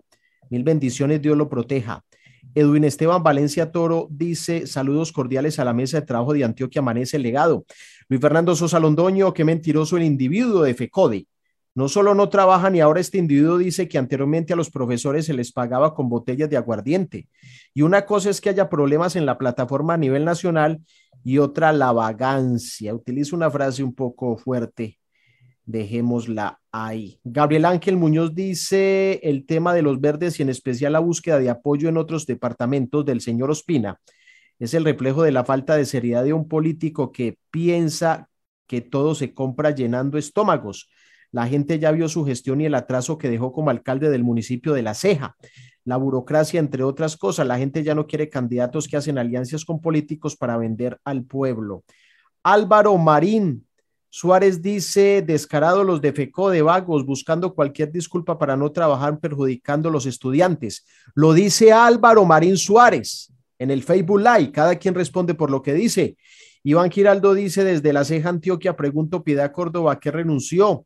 Ella pertenece a, a Maduro y a Petro. Bueno, Carlos Gustavo Quijano Restrepo en Concordia. Diego Alejandro Castaño dice, muy buenos días, el equipo de trabajo de Antioquia amanece el legado augurándoles muchas bendiciones en este nuevo proceso. Concejal de Barbosa, Diego Alejandro Castaño, gracias. León Ochoa dice, durante estos días se habla del medio ambiente y qué hacer por mejorar este tema. Pregunto cuál es el compromiso de los constructores que no tienen proyectos sostenibles y las inspecciones ambientales que no sancionan. Jorge Pineda dice, Feliz miércoles, atentos a una información veraz y responsable como siempre. Antioquia amanece el legado. Saludos desde la estación de bomberos de Buenos Aires. Dios los bendiga. Señores, trabajamos para todos ustedes. Somos Antioquia amanece el legado. Restrepo, Lavó y Vélez son Antioquia amanece el legado.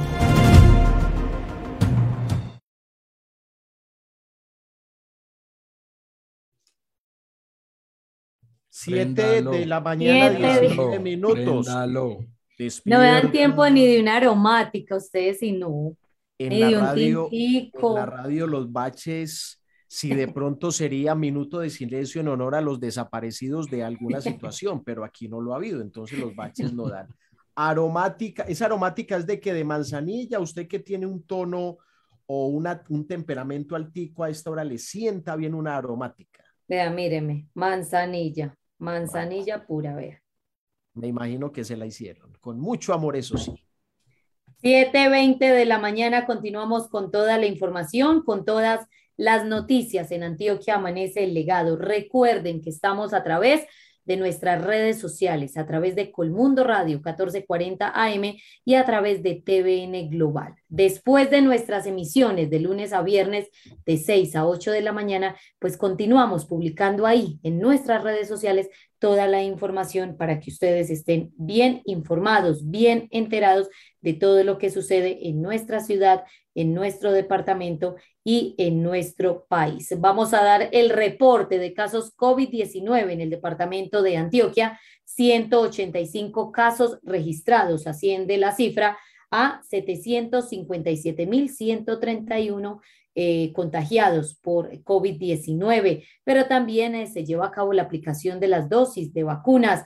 11.081 dosis aplicadas. Antioquia ya llega entonces a 6.810.403 vacunados contra COVID-19 en el departamento de Antioquia. Los protagonistas de las noticias en la línea. Le damos la bienvenida en Antioquia Amanece el legado a...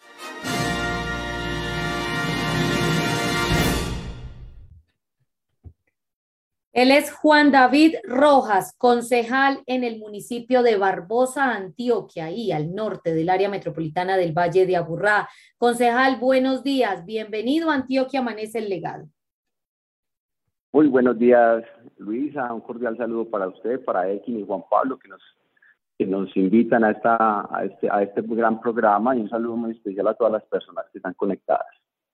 Así es, concejal. Queremos iniciar esta entrevista preguntándole por un gran evento que se hizo el fin de semana ahí, precisamente en su municipio, en Barbosa, Antioquia, con su equipo, el equipo que lidera hoy precisamente ese trabajo, el equipo de Antioquia, y que hoy pues usted hace parte de, ese grupo, de ese grupo de personas que hoy adelantan entonces esa intención y también con sus candidatos a Cámara de Representantes, a Senado de la República, y usted hace parte de ellos. Cuéntenos cómo se vivió este evento y pues cuál fue la finalidad.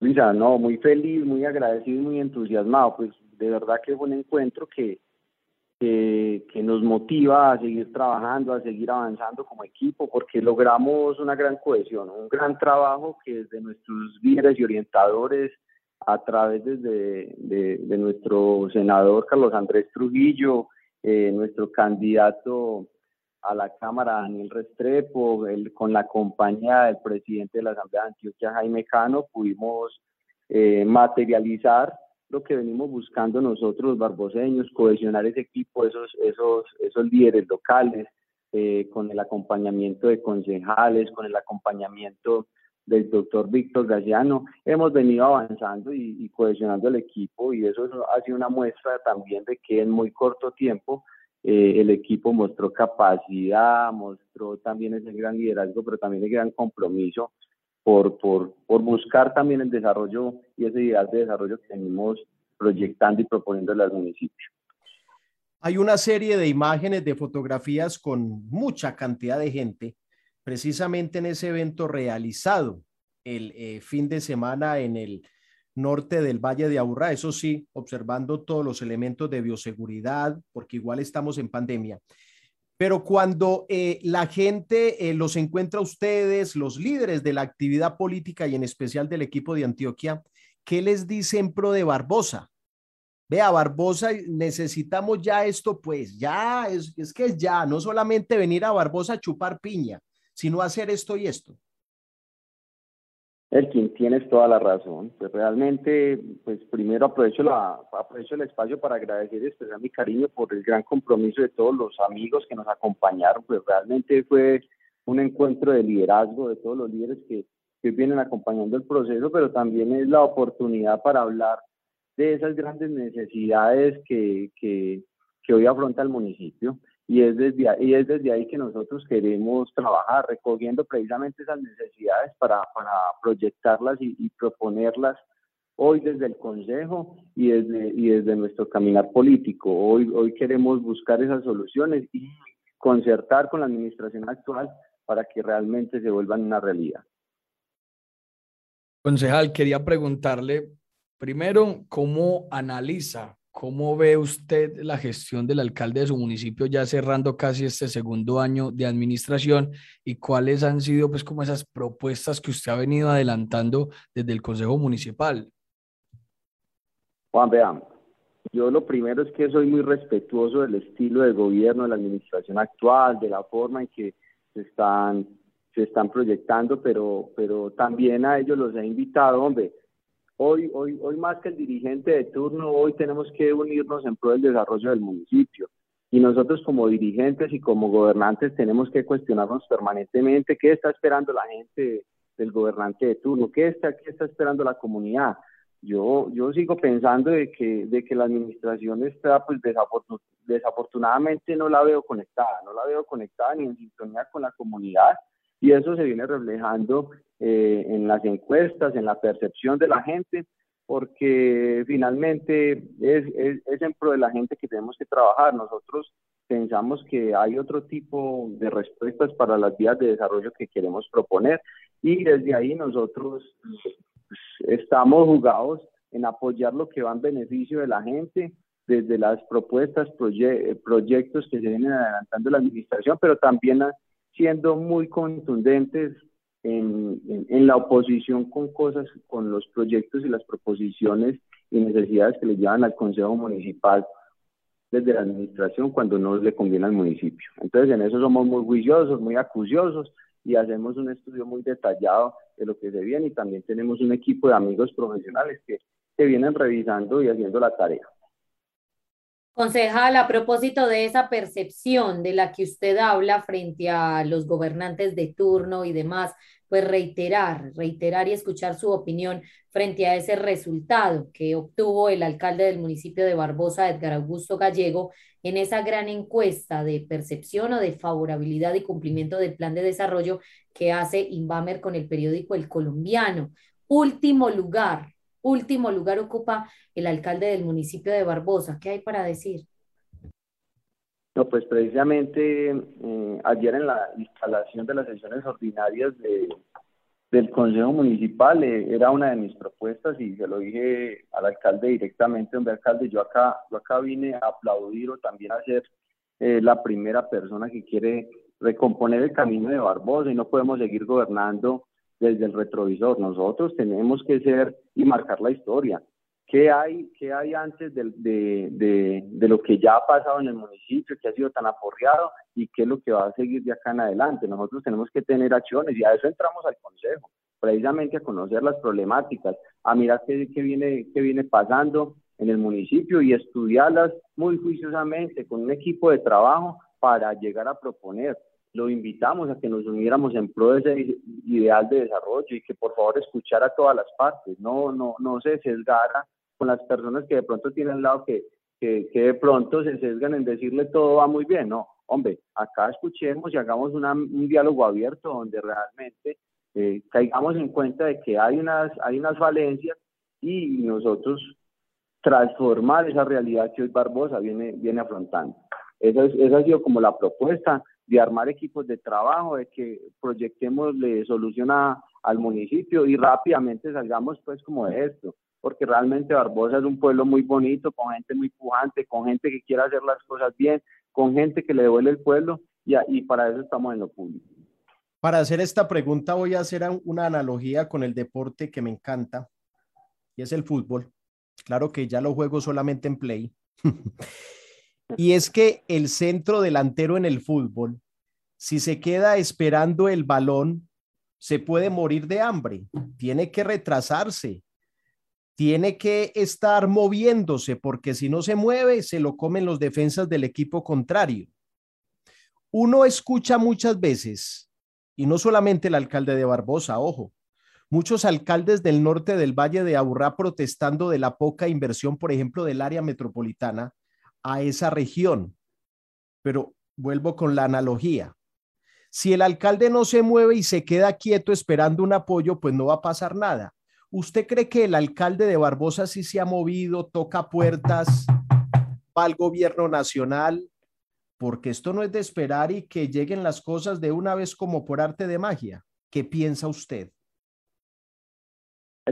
Hoy, precisamente lo que, lo que venimos cuestionando y lo que, lo que venimos invitando es, es, precisamente a eso, a la acción. Nosotros, nosotros no podemos hablar de la queja o o ir solamente a, a quedarnos en una oficina. Nosotros tenemos que salir a conectarnos con la comunidad. Nosotros tenemos que estar en sintonía, ir a tocar los dirigentes políticos, ir a tocar las diferentes instancias gubernamentales, área metropolitana, corporaciones autónomas, eh, el mismo gobierno nacional, aprovechar esa cercanía que hay desde las diferentes instancias políticas para tocar esas puertas y realmente desde proyectos buscar nosotros también avanzar en el municipio y nosotros buscar un ejercicio, un ejercicio con con que le dé soluciones reales al municipio. Nosotros no podemos quedar esperándonos a, a, seguirnos quejando del pasado. El que el pasado nos sirva para fijarnos ruta a lo, a lo que se viene, pero nosotros no podemos estar ahí eh, quietos en stand-by. Y esa, y esa siempre ha sido la invitación. No podemos excusarnos en la pandemia, porque también hay dirigentes que han demostrado que el tema se viene, se, se viene avanzando y se viene gestionando y nosotros somos también los llamados a generar confianza para realmente cohesionar ese desarrollo que buscamos. Concejal, quiero preguntarle qué sabe usted al día de hoy de ese proceso penal que se adelanta en contra del alcalde del municipio de Barbosa. ¿Qué dicen los concejales? ¿Qué se comenta ahí en el Consejo de, de Municipal? pues realmente hay, hay, hay como el, proceso penal sigue avanzando.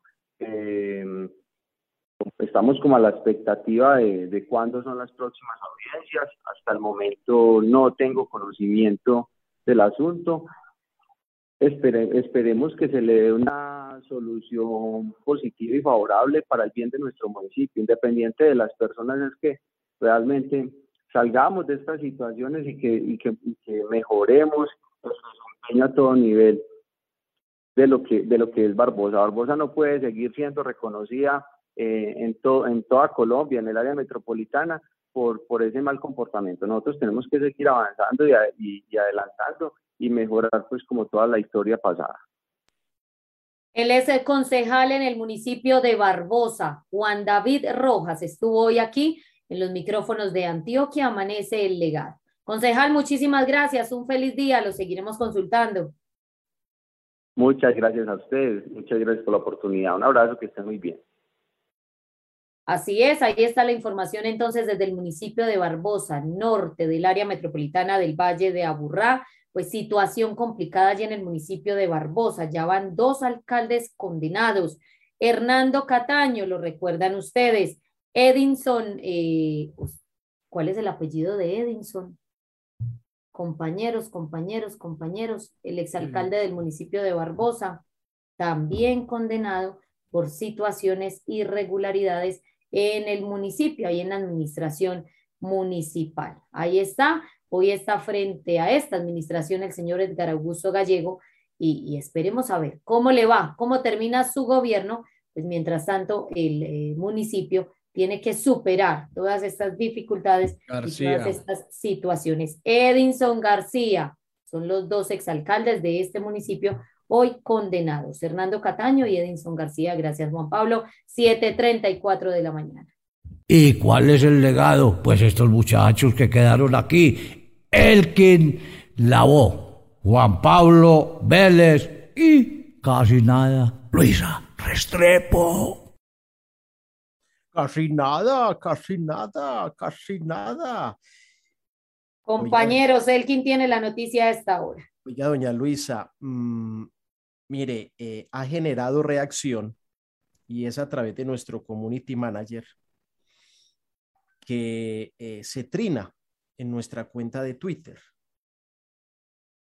Oído a lo que se escribe en nuestra cuenta de Twitter, arroba ANT amanece porque ya comienzan a escribir, a responder, a justificar, a preguntar. Abro comillas. Llaman al equipo periodístico de Antioquia Amanece el Legado solicitando una entrevista con Juan Manuel Galán, precandidato a la presidencia, pero a la hora de la nota no sale al aire. Van tres veces de su incumplimiento. Si no cumplía una entrevista, ¿le cumpliría un país? Ahí está la pregunta. Le cayó un mosquito a la sopa. Ojalá no se ahogue este mosquito.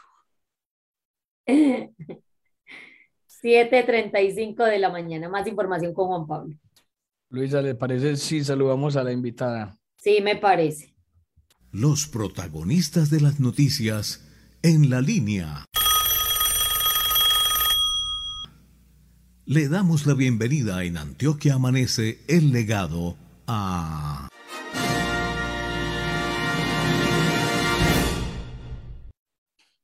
Ella es Luz María Múnera, ex concejal en la ciudad de Medellín y está hoy aquí en los micrófonos de Antioquia. Amanece el legado. Buenos días. Buenos días, Luisa, ¿cómo estás? Bien, hoy es candidata también a la Cámara de Representantes por el Polo, ex concejal de Medellín y hoy está aquí con nosotros, Elke. Doña Luz María Múnera, mm, de nuevo el saludo cordial para usted Hace poco vimos una fotografía muy mm, observada a través de las redes sociales, donde se ve usted con quien acaba de renunciar, acaba de renunciar al Partido Liberal Colombiano, la señora del turbante. ¿Usted qué piensa? yo dije, doña Luz María se va a poner un turbante. No, no, no, ya se lo puso, fue doña Piedad Córdoba.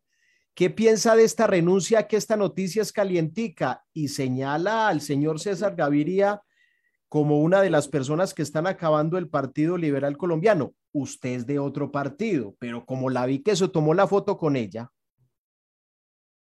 Eh, a ver, lo primero es que tú sabes que yo soy muy respetuosa de, de las otras organizaciones y los otros partidos, ¿cierto? Eh, ¿Qué estaba haciendo yo con Piedad? Piedad quiere entrar al pacto histórico, piensa que es una muy buena propuesta para el país y no quiere arriesgarse a estar en el pacto histórico y una vez sea elegida senadora de la República, pues algún ciudadano preocupado decida demandarla por doble militancia y pueda perder la cruz. Creo que lo hace con mucho dolor. Es su partido de toda la vida, es donde ha estado toda la vida en sus luchas y en sus cosas y pues creo que no es fácil para ella eh, renunciar hoy al Partido Liberal, pero está comprometida con el país y con la posibilidad de que el pacto histórico pues empiece a marcar un camino distinto para Colombia. Ya. Mm, vamos a entrar, compañeros, con doña Luz María a hablar precisamente de esa lista del pacto histórico que seguramente va a tener movimientos, partidos dentro de una lista, misma lista para el departamento de Antioquia. Pero nos contó un pajarillo, un pajarillo nos contó.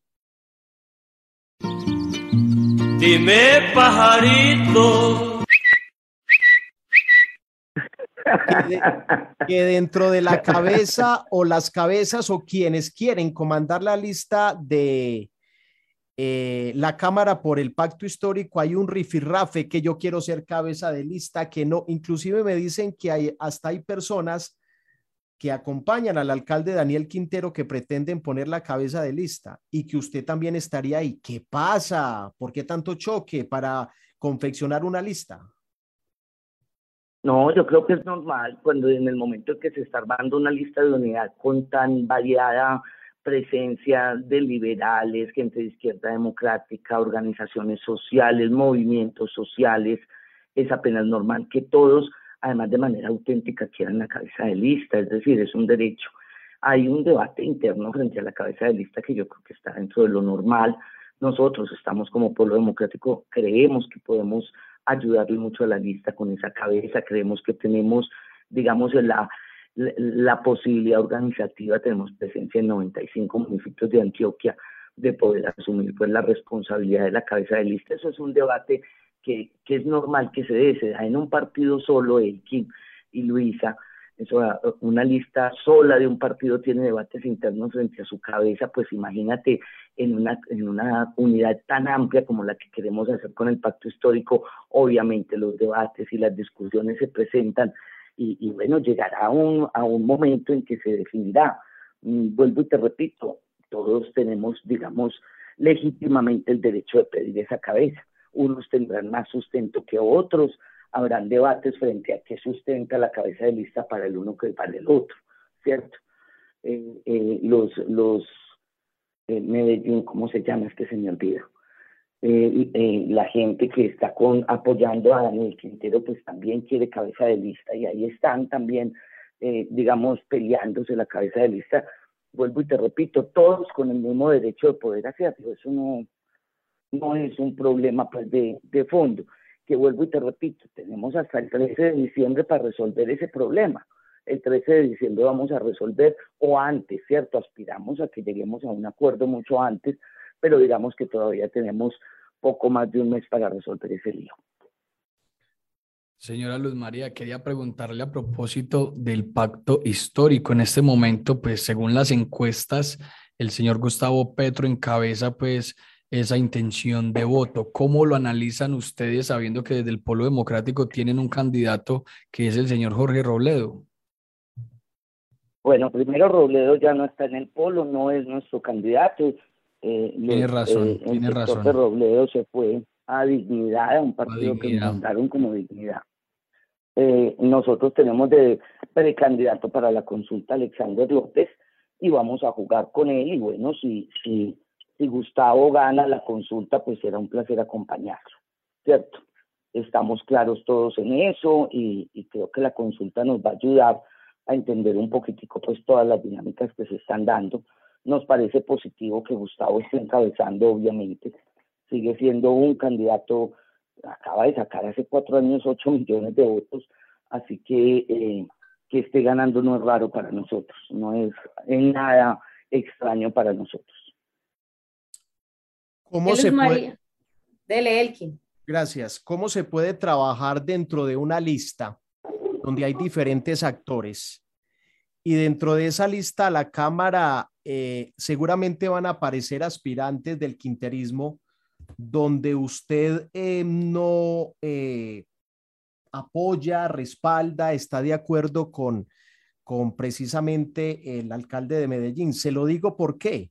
Porque claro, hay que mirar los votos de cada uno, pero en la medida en que los demás dentro de una lista tengan votos, pues todos van a ganar. Y seguramente usted le va a tocar trabajar con eh, aspirantes a la Cámara quinteristas donde usted no respalda al alcalde. Eso no es muy raro.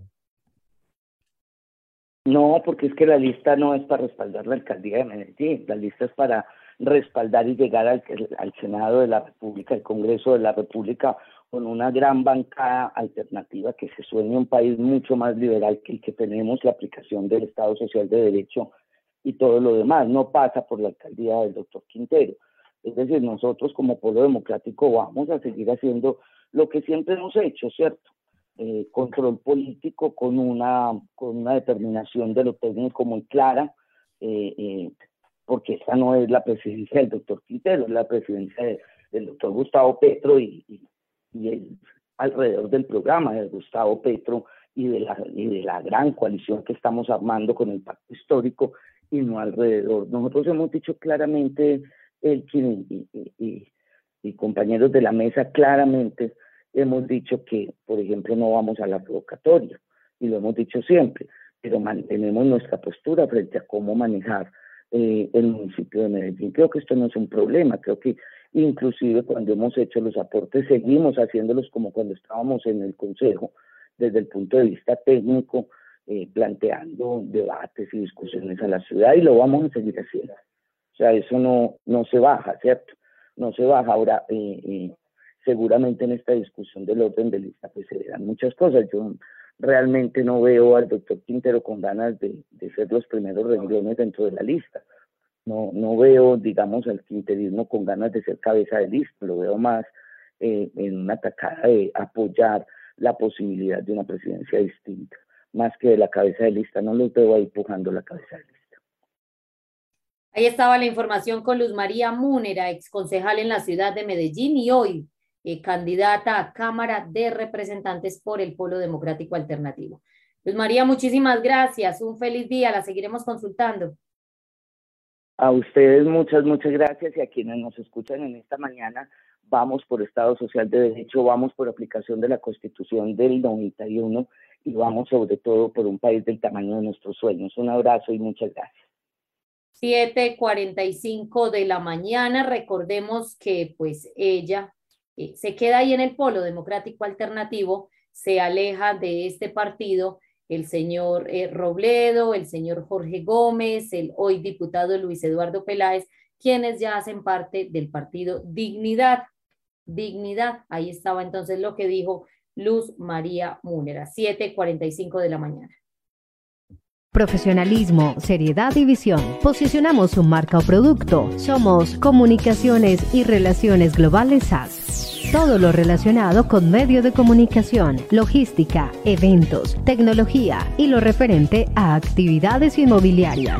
Prestamos el mejor servicio. Llámanos o escríbenos al número 300-620-8899. 300-620-8899. Comunicaciones y Relaciones Globales SAS, la marca de las comunicaciones. Visítanos y presencia las transmisiones en vivo de las sesiones del Consejo de Itagüí por YouTube. Acompáñanos, canal Consejo de Itagüí. Envigado es el primer municipio de Colombia en implementar la aplicación Move, la cual brinda información en tiempo real sobre el transporte público colectivo. Con ella vivirás una nueva experiencia al realizar tus desplazamientos en bus. Por medio de este aplicativo podrás obtener datos sobre los paraderos y rutas desde tu celular para que visualices varias opciones de viaje y elijas la mejor para llegar a tu destino. Descarga la aplicación Move para dispositivos Android a través de Google Play.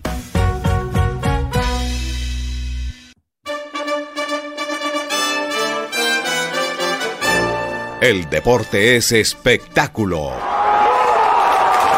El fútbol, una pasión. Con ustedes, Elkin Lavoe, 100% positivo.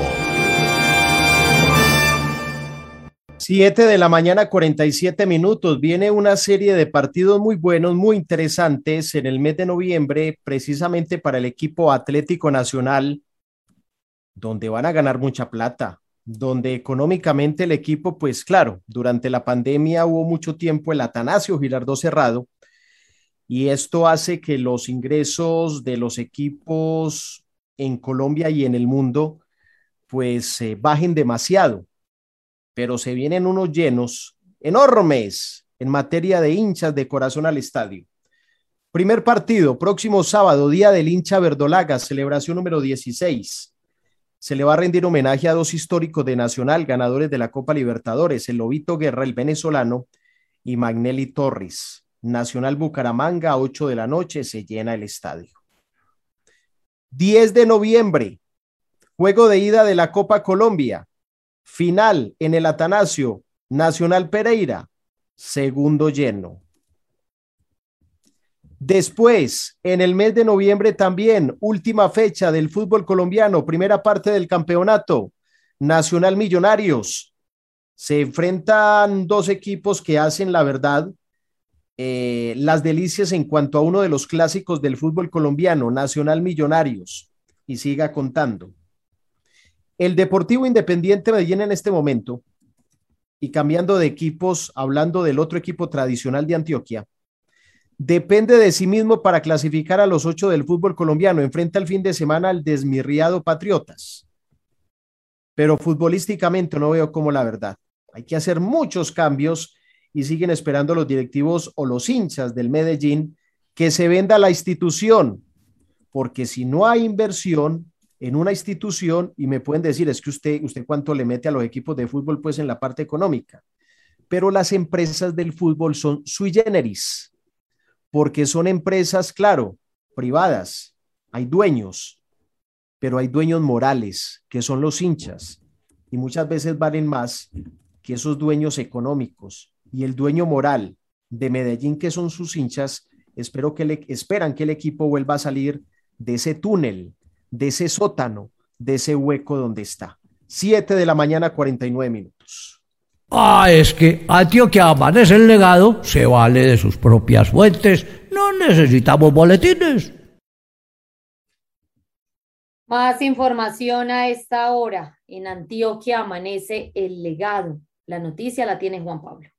Luisa, sí, más información y tiene que ver con empresas públicas de Medellín, que a propósito de todo el tema de reactivación económica, pues está generando eh, a septiembre de 2021 que los ingresos ascendieron a 18,2 billones de pesos, de acuerdo con los resultados al tercer trimestre. El grupo empresarial IEPM Matriz pues mantiene unas finanzas sanas y sólidas, de acuerdo con lo que dicen desde la gerencia y todo el equipo económico de la entidad, de la joya de la corona. La utilidad neta del grupo EPM al tercer trimestre del año fue de 2,8 billones de pesos. Las inversiones del grupo en infraestructura a septiembre fueron de 2,7 billones de pesos, de los cuales un billón corresponde al proyecto hidroeléctrico Ituango. Y finalmente, pues con corte a septiembre, EPM le ha pagado al municipio de Medellín 1,3 billones del total a transferir por 1,4 billones durante el año 2021. Más información y hay que decir que la Asamblea Departamental de Antioquia adelanta su periodo de sesiones ordinarias y pues recordemos, recordemos que la mesa directiva para el próximo año será elegida el jueves 4, jueves 4 de, eh, de, noviembre, es decir, mañana. Mañana será entonces esta jornada, se vivirá allí en la Asamblea Departamental de Antioquia. Hoy se adelanta la sesión a partir de las 8 de la mañana. Se van a estudiar y analizar algunos proyectos de ordenanza para segundo debate proyecto de ordenanza número 35, por medio del cual se autoriza comprometer vigencias futuras ordinarias y excepcionales al gobernador del departamento de Antioquia y al Instituto de Cultura y Patrimonio de Antioquia.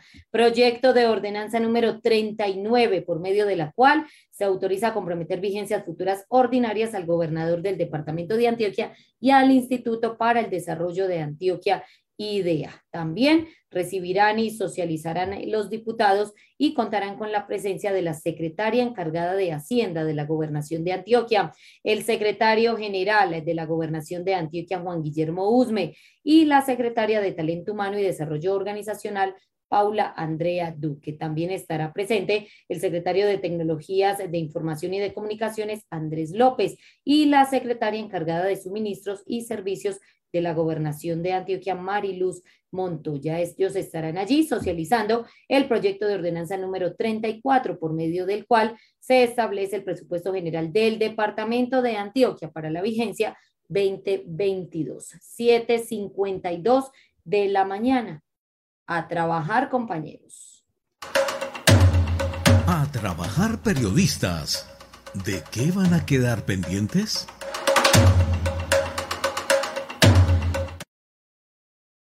Siete de la mañana, 53 minutos. Vamos a quedar pendientes, compañeros internautas, oyentes, de todo lo que está sucediendo entonces con el gremio de maestros a nivel departamental y nacional, pero también vamos a quedar pendientes de reacciones que tienen algunos concejales respecto a lo que está sucediendo con lo que está sucediendo en empresas públicas de Medellín, Hidroituango y los recursos que ya entregó esta entidad al municipio de Medellín.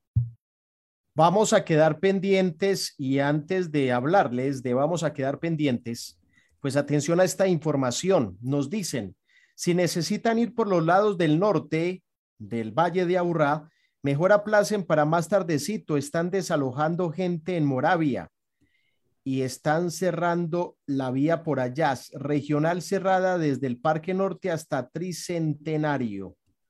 Muchas gracias a, a yo quien nos escribió. Leo Vélez, Leo Vélez nos escribe a esta hora. Don Leonardo Vélez, un saludo muy cordial. Vamos a quedar pendientes, señoras y señores, de ecos, porque les vamos a preguntar a los concejales de la ciudad de Medellín, bueno, Hidroituango, ¿qué?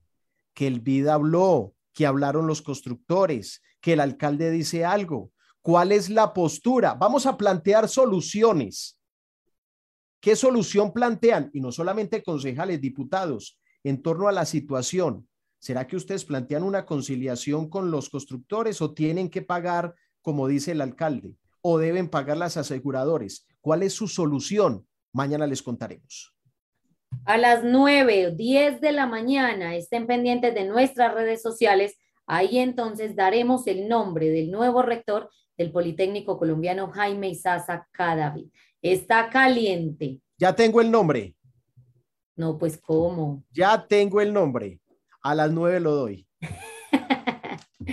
ya son las 7:55 de la mañana. Estuvimos a través de Colmundo Radio 1440 AM, a través de nuestras redes sociales y a través del canal TVN Global en diferentes sistemas de cable de todo el país y también a través de la app TVN Global de descarga gratuita para dispositivos iOS y Android. TVN Global donde tú estás. Nos encontramos nuevamente mañana. Feliz día.